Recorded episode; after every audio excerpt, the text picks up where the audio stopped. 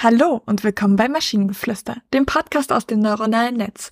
In jeder Episode stellen wir eine Geschichte vor, die nicht von einem Menschen, sondern von einer Maschine verfasst wurde. Und damit kommen wir zu unserer heutigen Geschichte über die Wut der Einsamkeit. Es war einmal ein einsamer Mann namens Max, der in einem abgelegenen Wald lebte. Er hatte keine Freunde, keine Familie und niemanden, mit dem er sprechen konnte.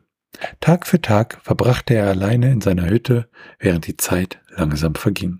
Eines Tages wurde Max so wütend auf seine Einsamkeit, dass er beschloss, etwas dagegen zu unternehmen. Er begann damit, Bäume um seine Hütte herum zu umarmen und zu küssen, in der Hoffnung, dass sie ihm Gesellschaft leisten würden.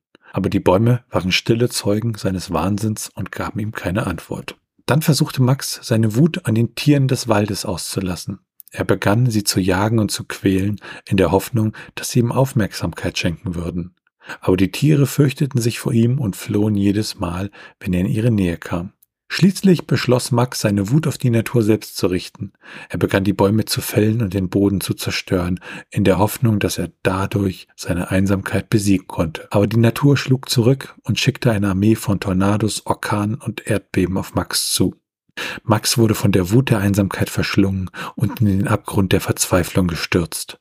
Er erkannte, dass er niemals allein sein würde und dass er sich um die Natur kümmern müsste, um nicht in den Wahnsinn zu verfallen. Und so kehrte er zu seiner Hütte zurück und begann die Natur zu respektieren und zu schützen, in der Hoffnung, dass er irgendwann Freunde finden würde, die ihm Gesellschaft leisten würden. Ich möchte mich an dieser Stelle bei allen Leuten namens Max entschuldigen. Ja, die Geschichte ist ziemlich doll. Also sie ist, äh, der wahnsinnige Teil ist dann doch relativ explizit für, für das, was wir sonst so haben, ne? Das stimmt. Aber ich find, fand den Satz großartig. Die Bäume waren stille Zeugen seines Wahnsinns. War irgendwie cool. Ja, das, das fand ich auch sehr, sehr schön, der Satz, ja. Und auch dieses, er begann damit Bäume äh, um seine Hütte herum zu umarmen und was, äh, und wurde halt, also man hat diesen Wahnsinn dann auch, fand ich so ein bisschen im Text durchaus gespürt. Ich fand dann halt die Auflösung nicht ganz so realistisch, dass es dann einfach so ist, ha, ich habe die Erkenntnis, dass ich nie alleine bin und dann ist alles wieder gut. Ähm, das hat, hat sich nicht ganz realistisch, nicht ganz logisch angefühlt, aber ansonsten war es ein ganz guter Aufbau. Also man merkt, wie er immer mehr seinem Wahnsinn verfällt, ja immer mehr reinrutscht quasi. Ja, ich hätte mir auch gewünscht, dass er halt dann, ich sag mal, den Wahnsinn bis zu Ende durchspielt und halt äh, da irgendwie ein tragisches Ende am Ende kommt.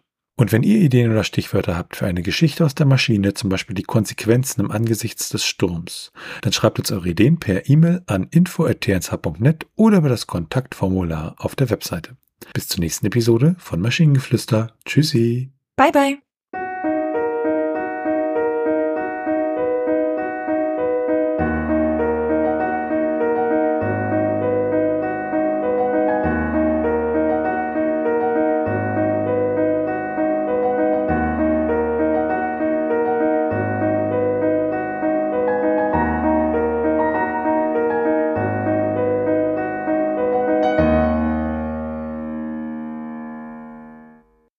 Eine Produktion von Tone Age.